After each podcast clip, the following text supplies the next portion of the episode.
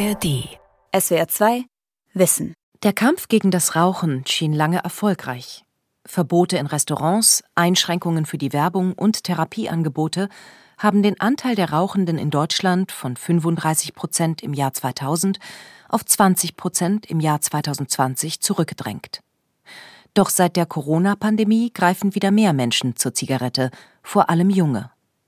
Warum ist es so schwer, von der Sucht zu lassen?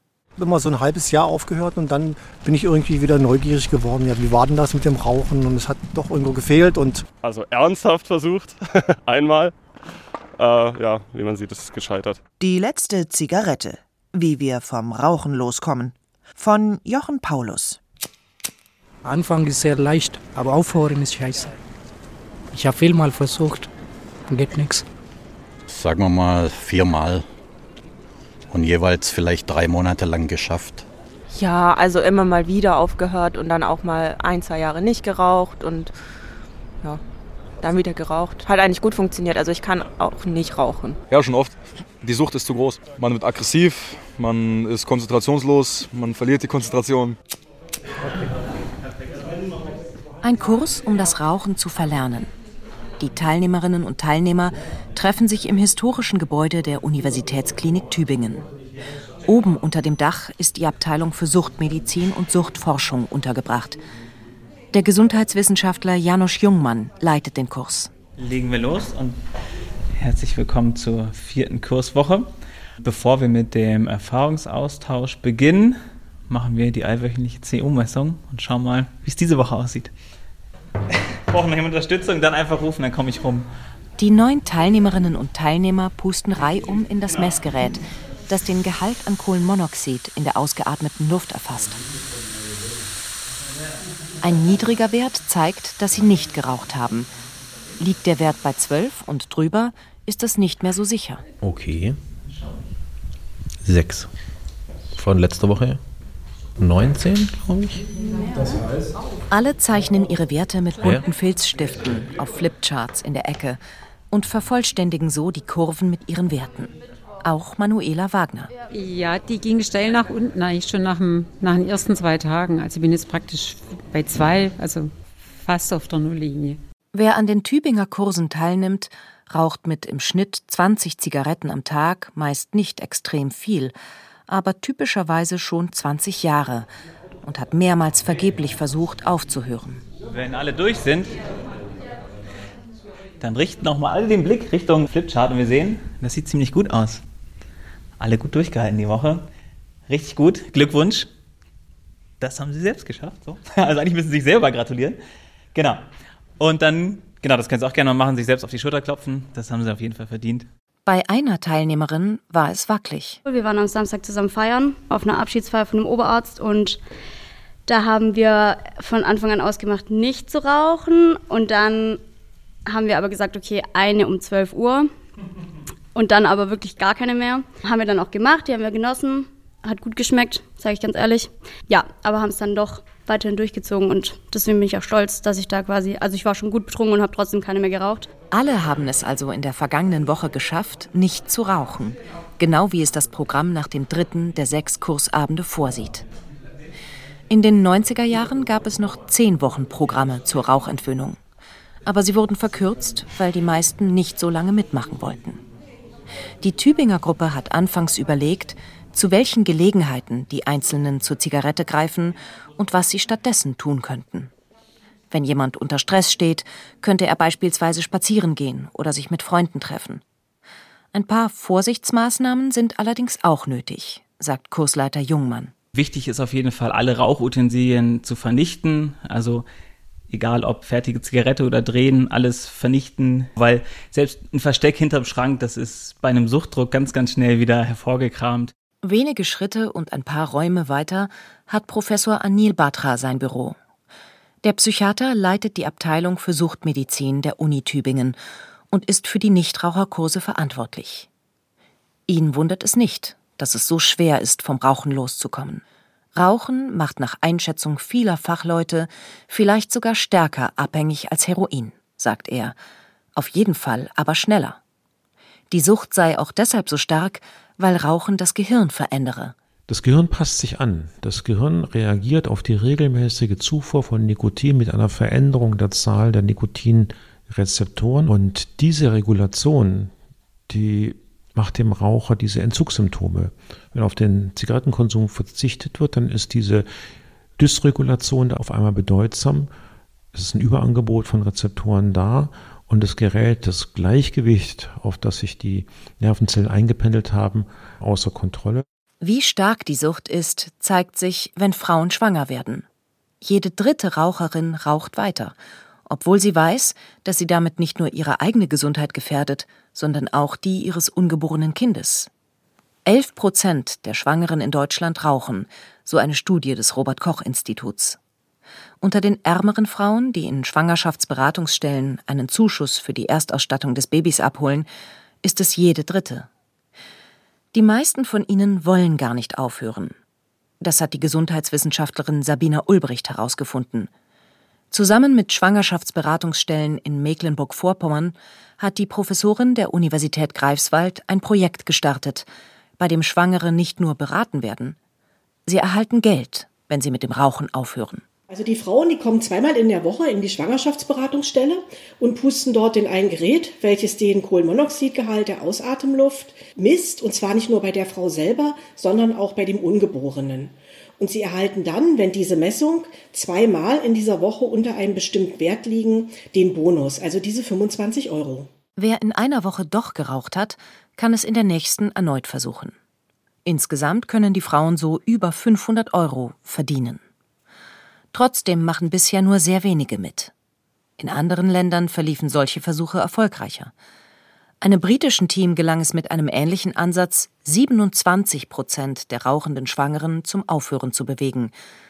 Ohne die vergebenen Einkaufsgutscheine hörten nur 12 Prozent auf, wie eine 2022 veröffentlichte Studie zeigt. Das ist ein Erfolg, wenn auch in einer nicht so speziellen Gruppe wie in dem deutschen Versuch aber die große Mehrheit der Schwangeren scheitert eben. Ausgerechnet für diese besonders wichtige Gruppe fehlen passende Angebote. Ja, Sie können eine rauchende Schwangere nicht in eine normale Tabakentwöhnungsgruppe integrieren. Das funktioniert einfach nicht. Die Stigmatisierung ist dort einfach viel zu hoch. Selbst wenn Sie jetzt, also Sie und ich, in einer Tabakentwöhnungsgruppe wären, hätten wir bestimmt große Vorurteile gegenüber einer Schwangeren, die in diese Gruppe kommen würde. Aber selbst wenn eine Frau es schafft, während der Schwangerschaft nicht zu rauchen, ist nicht alles gut. Von 100 Frauen, die mit dem Rauchen aufhören während der Schwangerschaft, fangen 72 nach der Geburt des Kindes wieder an mit dem Rauchen. Hier ziehen sich dann natürlich weitere Probleme nach sich, die sich beispielsweise mit dem Thema Passivrauchen verheiraten. Wir haben dann, wenn das Kind älter ist, auch wieder das Problem des Modelllernens. Die Kinder sehen, dass ihre Eltern rauchen und fangen demzufolge häufiger auch mit dem Rauchen an. Manuela Wagner will in der Gruppe der Tübinger Universitätsklinik endgültig mit dem Rauchen aufhören. Auch sie hatte nach ihrer Schwangerschaft damit wieder begonnen. Wahrscheinlich fühlt man sich oder habe ich mich in dem Moment zu sicher gefühlt und äh, zu sicher gefühlt, dass ich nicht wieder in die Gewohnheit reinkomme. Aber Rauchen ist ja eigentlich gesellschaftlich extrem akzeptiert und man verbindet damit ja irgendwie genau Sucht nach Freiheit. Ähm, Vielleicht auch irgendwo das, der, der Habitus, das Verhalten währenddessen, man kommt sich cool vor, keine Ahnung. Doch nicht nur Frauen, die sowieso nur während der Schwangerschaft verzichten wollen, fangen wieder an.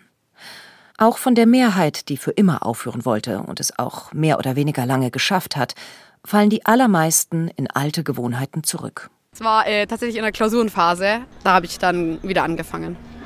Vielleicht stressbedingt, beruflich, und ja, auch Umfeld, weil die alle auch rauchen. Ja, das, das, dann fehlt irgendwas. Wenn, wenn es nicht mehr da ist, dann fehlt was. Und deshalb habe ich dann wieder angefangen. Wahrscheinlich auf einer Party. Ja, Bier getrunken. Sobald ich ein Bier trinke, rauche ich auch eine. so im Urlaub, wenn ich mit Freunden weggefahren bin und sowas, wenn wir getrunken haben, dann habe ich wieder Lust bekommen und dann habe ich einfach geraucht. Um wenigstens Rückfälle in der ersten Zeit zu verhindern, wenn das Verlangen nach Nikotin stark ist, gibt es Nikotinersatzprodukte. Nikotinpflaster, Kaugummis und Tabletten. Beim Gruppenabend am Universitätsklinikum Tübingen werden solche Alternativen vorgestellt. Die deutsche Leitlinie Rauchen und Tabakabhängigkeit, die unter Führung von Anil Batra erstellt wurde, empfiehlt sie, weil sie die Erfolgschancen deutlich verbessern. Was machen die? Sie ersetzen das Nikotin aus der Zigarette durch ein Nikotin aus dem Kaugummi oder Pflaster. Ohne die ganzen Schadstoffe bleibt dem Körper trotzdem noch das Nikotin erhalten.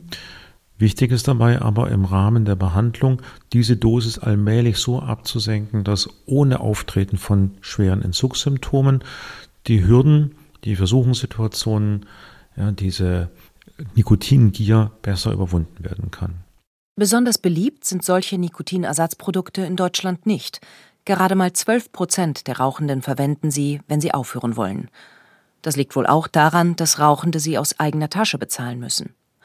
Kursteilnehmerin Manuela Wagner verwendet so ein Produkt. Dieses Mal arbeiten wir mit Nikotinersatzpflaster, weil hier am UKT empfehlen die eben den, den körperlichen Entzug milder ausfallen zu lassen mit der Nikotinersatztherapie.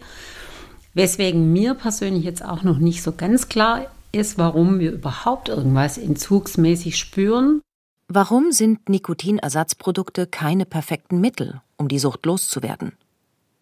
Die erste mögliche Erklärung, sie liefern zwar Nikotin, aber nicht auf die Weise, wie das Rauchen von Zigaretten erst Abhängigkeit erzeugt und dann mit jedem Zug verstärkt. Das Nikotin flutet ja innerhalb von 10 Sekunden im Kopf an, während der Alkohol, wenn er über die Magenschleimhaut resorbiert wird, 10 Minuten, 15 Minuten braucht, bis seine Wirkung wirklich sich im Gehirn entfaltet. Und ein weiterer Unterschied, äh, das Nikotin wird so oft am Tag dann eingesetzt, dass du im, im, oder das Rauchen selber oft am Tag, jede Zigarette mit mehreren Zügen, 20 Zigaretten am Tag möglicherweise, dass das so intensiv geübt wird, ja, dass natürlich schneller zu einer Abhängigkeitsentwicklung kommt, als wenn ich jeden Abend zwei Bier trinke. Seit einiger Zeit aber gibt es Produkte, die das Gehirn ähnlich schnell mit Nikotin versorgen wie Zigaretten, E-Zigaretten. Zahlreiche Menschen haben sie schon ausprobiert, darunter auch viele, die so von den Glimmstängeln mit ihren vielen Schadstoffen wegkommen wollten. Ja, also ich habe sowohl Vapes ausprobiert als auch ähm, ICOS und ich sehe halt den Vorteil darin, dass man nicht riecht nach Rauch, weil ich finde das voll unangenehm. Nee, ich ähm, bin kein Fan von E-Zigaretten und habe auch noch nichts probiert in die Richtung. Ja, ich habe diese Einweg-Vapes ausprobiert. Ist irgendwie ein anderes Gefühl. Mir kommt es eher wie so ein Snack vor, nicht wirklich wie Rauchen. Ja, habe ich ausprobiert, aber mag ich nicht. Ne. Ich auch lieber richtige Zigaretten. Ich kann jetzt gar keine echte Zigarette in Anführungsstrichen mehr rauchen, weil die richtig eklig sind im Vergleich zu einer E-Zigarette. Doch E-Zigaretten helfen nicht so gut gegen die Abhängigkeit, wie sie es theoretisch müssten. Und das ist nicht nur ein praktisches Problem, argumentiert der Suchtforscher Professor Robert West vom University College in London. E-Zigaretten helfen den Leuten eher, mit dem Rauchen aufzuhören, als die früheren Ersatzprodukte wie Nikotinkaugummis, Pflaster und so weiter. Trotzdem gehen die meisten Leute, die mit E-Zigaretten mit dem Rauchen aufhören wollen, zu Zigaretten zurück. Was einigermaßen verrückt ist, wenn man darüber nachdenkt. Tatsächlich haben die E-Zigaretten unsere Vorstellung von Nikotin und Tabakabhängigkeit auf die Probe gestellt. Die Vorstellung, dass es nur darum gehen würde, schnell Nikotin in den Körper zu bekommen. Die Theorie, dass allein das Nikotin in den Zigaretten süchtig macht, stimmt also nicht. Sonst könnten die Nikotinabhängigen eher leicht bei den elektronischen Geräten bleiben. Was also macht außer dem Nikotin beim Rauchen süchtig? Niemand weiß es, aber Robert West fallen durchaus mögliche Gründe ein. Suchtforscher wie er erklären die Abhängigkeit mit dem Prinzip der Verstärkung. Rauchende nehmen einen Zug und erleben die Wirkung des Nikotins als Belohnung. Aber sie lernen auch, diese Belohnung mit den Begleitumständen zu verbinden, dem Geschmack der Zigarette und ihrem Geruch beispielsweise. Sie werden zu sogenannten sekundären Verstärkern. Die Idee ist, wenn Sie von der Zigarette zur E-Zigarette wechseln, bekommen Sie weiterhin Nikotin. Soweit ist alles gut. Sie bekommen auch einige sekundäre Verstärker, weil E-Zigaretten einige der Qualitäten normaler Zigaretten mitbringen. Aber es reicht nicht. Es gibt nicht genug Geschmack, nicht genug Geruch und so weiter. Dieses Drumherum beim Genuss einer Droge scheint auf den ersten Blick nicht so wichtig, aber tatsächlich spielt es eine enorme Rolle. Es steigert selbst die Abhängigkeit von einem an sich schon starken Suchtstoff wie Kokain. Möglicherweise kommen Menschen also deshalb nicht mit E-Zigaretten von den normalen Zigaretten los, weil ihnen das gewohnte Raucherlebnis fehlt. Es wird aber noch eine andere mögliche Erklärung diskutiert, ergänzt der Tübinger Suchtforscher Anil Batra. Ja, das ist natürlich immer wieder auch eine spannende Frage. Gibt es nicht noch weitere Substanzen im Tabakrauch, die auch psychotrop wirken, die auch Abhängigkeit verursachen können? Und diskutiert wird, dass Substanzen enthalten sind, die so eine Art antidepressive Wirkung entfalten. Und damit hat die Zigarette schon fast die Wirkung eines milden Psychopharmakons, ja, ohne dass es Raucher weiß. Immerhin gibt es wirksame Medikamente. Sie verdoppeln beinahe die Erfolgschancen beim Aufhören. Die Krankenkassen erstatten sie bislang nicht. Nicht einmal Abhängigen, die wegen einer auch als Raucherlunge bekannten chronischen obstruktiven Lungenerkrankung behandelt werden. Die Medikamente besetzen den Nikotinrezeptor und spiegeln so dem Körper vor, dass bereits genug Nikotin da ist. Und gleichzeitig aber auch die Wirkung haben, dass wenn zusätzlich geraucht wird, das Nikotin aus der Zigarette gar nicht mehr an den Rezeptor rankommt, weil er schon besetzt ist. Also man raucht dann übertrieben gesagt heiße Luft. Viele Raucherinnen und Raucher versuchen allerdings gar nicht erst aufzuhören, weder mit E-Zigaretten noch irgendwie anders. Der Anteil derer, die es wenigstens probieren, ist dramatisch zurückgegangen. 2016 starteten 34 Prozent einen Ausstiegsversuch innerhalb von zwölf Monaten. 2019 waren es nur noch 16 Prozent. So die regelmäßige deutsche Befragung zum Rauchverhalten. Es kommt also darauf an, mehr Rauchende zu motivieren, es wenigstens zu versuchen. Hausärztinnen und Hausärzte könnten das übernehmen. Doch die meisten tun es nicht. Sabina Ulbricht hat in Mecklenburg-Vorpommern erfolgreich versucht, Praxen dabei zu unterstützen, mit von einem Computer individuell erstellten Tipps für die Rauchenden. Wir haben dort in dieser Studie gesehen, dass in Arztpraxen, wo die medizinischen Fachangestellten, also sprich die Arzthelferinnen, beteiligt waren an dem Ausrollen der Intervention, dass dort zum einen sehr viele Menschen angesprochen wurden, also sehr viele Raucherinnen von diesem Kurzberatungsangebot letztlich auch profitiert haben und sich auch gezeigt hat, dass mit dieser computergestützten Beratung sehr viel mehr Menschen zum Rauchstopp geführt werden konnten. Der Computer erstellt seine schriftlichen Informationen auf Basis von Fragebögen, die die Rauchenden vorher ausgefüllt haben. Wer bereits aufhören will, erhält konkrete Tipps, etwa den, einen Tag dafür festzulegen und die Zigaretten zu entsorgen. Bei Leuten, die sich nicht so sicher sind, ob sie überhaupt aufhören wollen, werden andere Überlegungen angeregt. Bei diesen Menschen geht es erst einmal darum, wir sagen, die sogenannte Ambivalenz aufzuheben. Das heißt, wenn Sie sich eine Waage vorstellen, auf der einen Seite sind die Vorteile mit dem Rauchen aufzuhören, auf der anderen Seite die Nachteile mit dem Rauchen aufzuhören, dann überwiegen eben häufig diese Nachteile. Und wir versuchen quasi durch äh, die Motivation diese Ambivalenz aufzuheben, so dass also dann die Vorteile des Nichtrauchens für denjenigen überwiegen. Und erst wenn das so ist, dann macht ein Raucher oder eine Raucherin auch Pläne, mit dem Rauchen aufzuhören. Wenn Menschen etwa mit Zigaretten vor allem ihre Nervosität bekämpfen, könnte der Computer Entspannungstechniken vorschlagen. Anhand von zahlreichen erhobenen Variablen stellt er seine Textbausteine ganz individuell zusammen.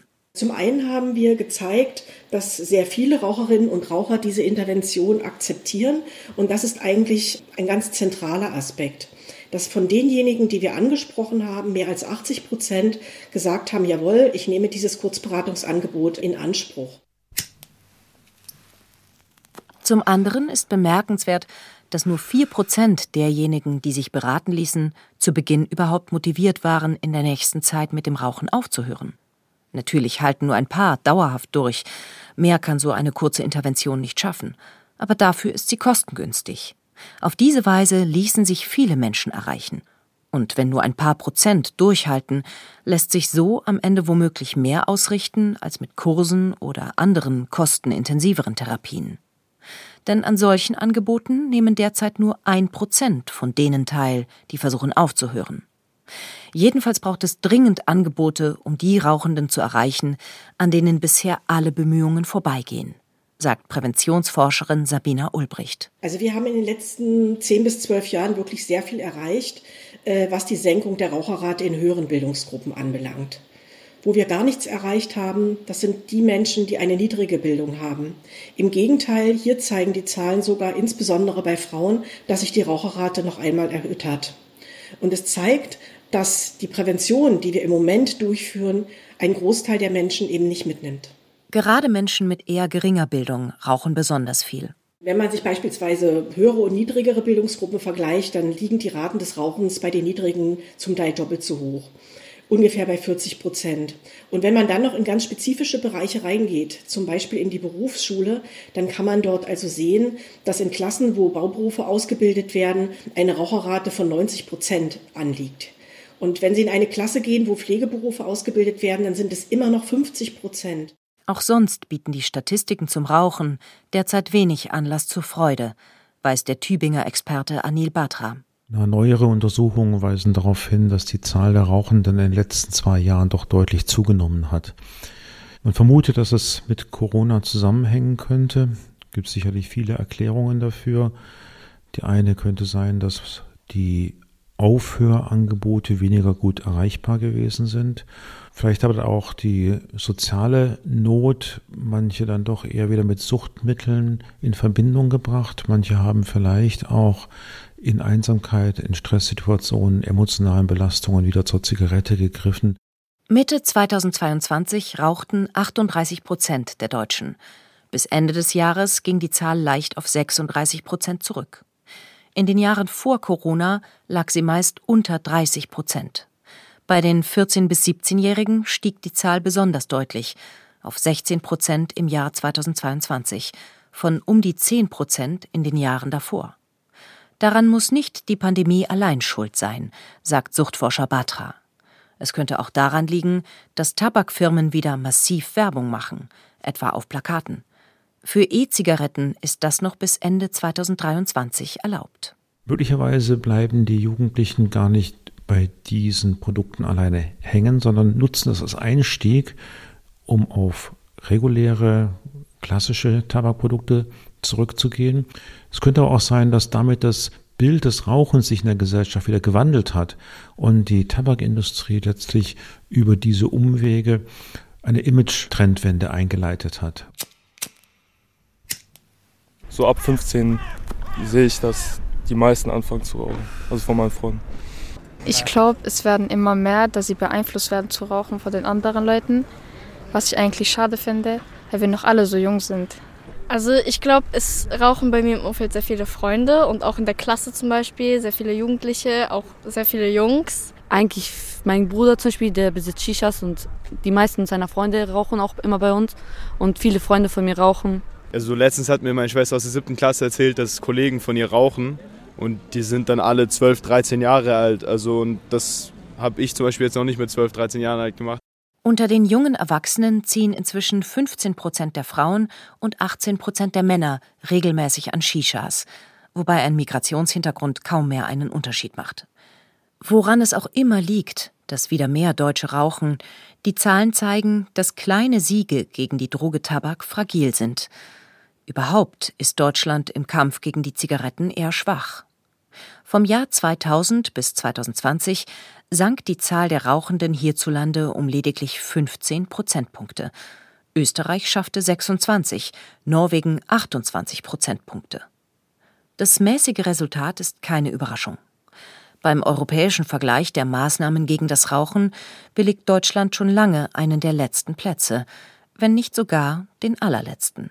Viele sind konsequenter als die Deutschen bezogen auf die Durchsetzung von Nichtraucherschutzgesetzen, Jugendprävention, äh, auf die Verteuerung von Tabakprodukten, Werbeverbote.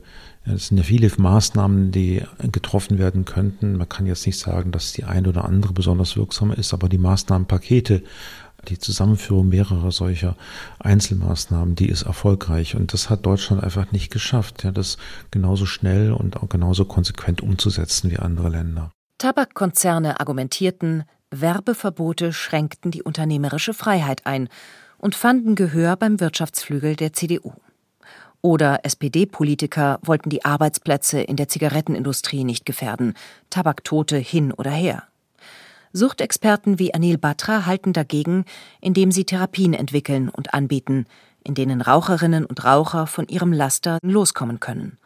Als wirksamste Methode der Entwöhnung gelten die Verhaltenstherapie und auf ihr basierende Kurse, wie sie in Tübingen angeboten werden, unterstützt von Nikotinersatzprodukten oder Medikamenten. Aber es gibt auch etliche andere Methoden. Nicht immer ist klar, wie viel sie wirklich bringen. Es gibt natürlich viele Alternativen, die auf dem Markt sind. Manche, die vielleicht achtsamkeitsbasierte Elemente einsetzen, Hypnose, Akupunktur. Wenn man jetzt streng wissenschaftlich draufschaut, muss man sagen, der Wirksamkeitsbeleg für die ist schwächer als für die verhaltenstherapeutische Methoden. Andere Ansätze verfolgen das Ziel, dass die Rauchenden dauerhaft weniger rauchen, etwa mit Hilfe von Regeln, nur zu bestimmten Zeiten und nicht in Gegenwart von Kindern beispielsweise. So soll der Gesundheitsschaden wenigstens begrenzt werden. Rauchen kann bekanntermaßen zu chronischer Bronchitis, Herz-Kreislauf-Erkrankungen und Krebs führen. Es beschleunigt Alterungsprozesse. Doch dieses kontrollierte Rauchen unter therapeutischer Anleitung halten die wenigsten durch. Interessanterweise hören sie eher ganz auf, weil ihnen das leichter fällt. 60 Prozent der Deutschen, die aufhören wollen, versuchen es mit bloßer eigener Willenskraft. Der typische Silvesterentschluss, morgen höre ich auf, hat nachgewiesenermaßen langfristig eine Erfolgsquote von etwa 3 Prozent. Der ärztliche Ratschlag, hören Sie doch bitte auf, hat eine Erfolgsquote von 5 Prozent. Und solche verhaltenstherapeutischen Programme kommen langfristig auf diese 30 Prozent, also eine Verzehnfachung von Erfolgsquoten. Der britische Experte Robert West vergleicht Ausstiegsversuche mit einem Würfelspiel, bei dem es darauf ankommt, eine Sechs zu werfen. Bei jedem Wurf sind die Chancen für einen Misserfolg größer als die für einen Erfolg. Aber würfeln Sie weiter und Sie werden gewinnen. Das ist mein Rat an Rauchende. Nutzen Sie die besten Behandlungen, die Sie finden können. Verschriebene Arzneimittel, E-Zigaretten, Verhaltenstherapie, was immer bei Ihnen funktioniert. Versuchen Sie es immer weiter und Sie werden Erfolg haben. Tatsächlich schaffen es die meisten irgendwann mit dem Rauchen aufzuhören. Der Weg dahin kann allerdings hart sein, wie ein Teilnehmer aus dem Tübinger Kurs gerade erfahren muss. Eigentlich sage ich mir geht's gut, deshalb, weil ich neun Tage jetzt nicht geraucht habe. Es war schwierig und es ist nach wie vor schwierig. Es ist zum Kotzen auch, das muss man auch dazu sagen. Es ist einfach schwer. Ich glaube auch, dass ich es schaffe, da bin ich der festen Überzeugung. Mir geht es eher um die, die Langfristigkeit wieder und ähm, ich weiß aus Erfahrung, weil ich es schon mal aufgehört hatte, dass das vorbeigeht. Das geht vorbei. SWR 2 Wissen. Die letzte Zigarette. Wie wir vom Rauchen loskommen. Von Jochen Paulus. Sprecherin Isabella Bardorf. Redaktion Sonja Striegel. Regie Günther Maurer.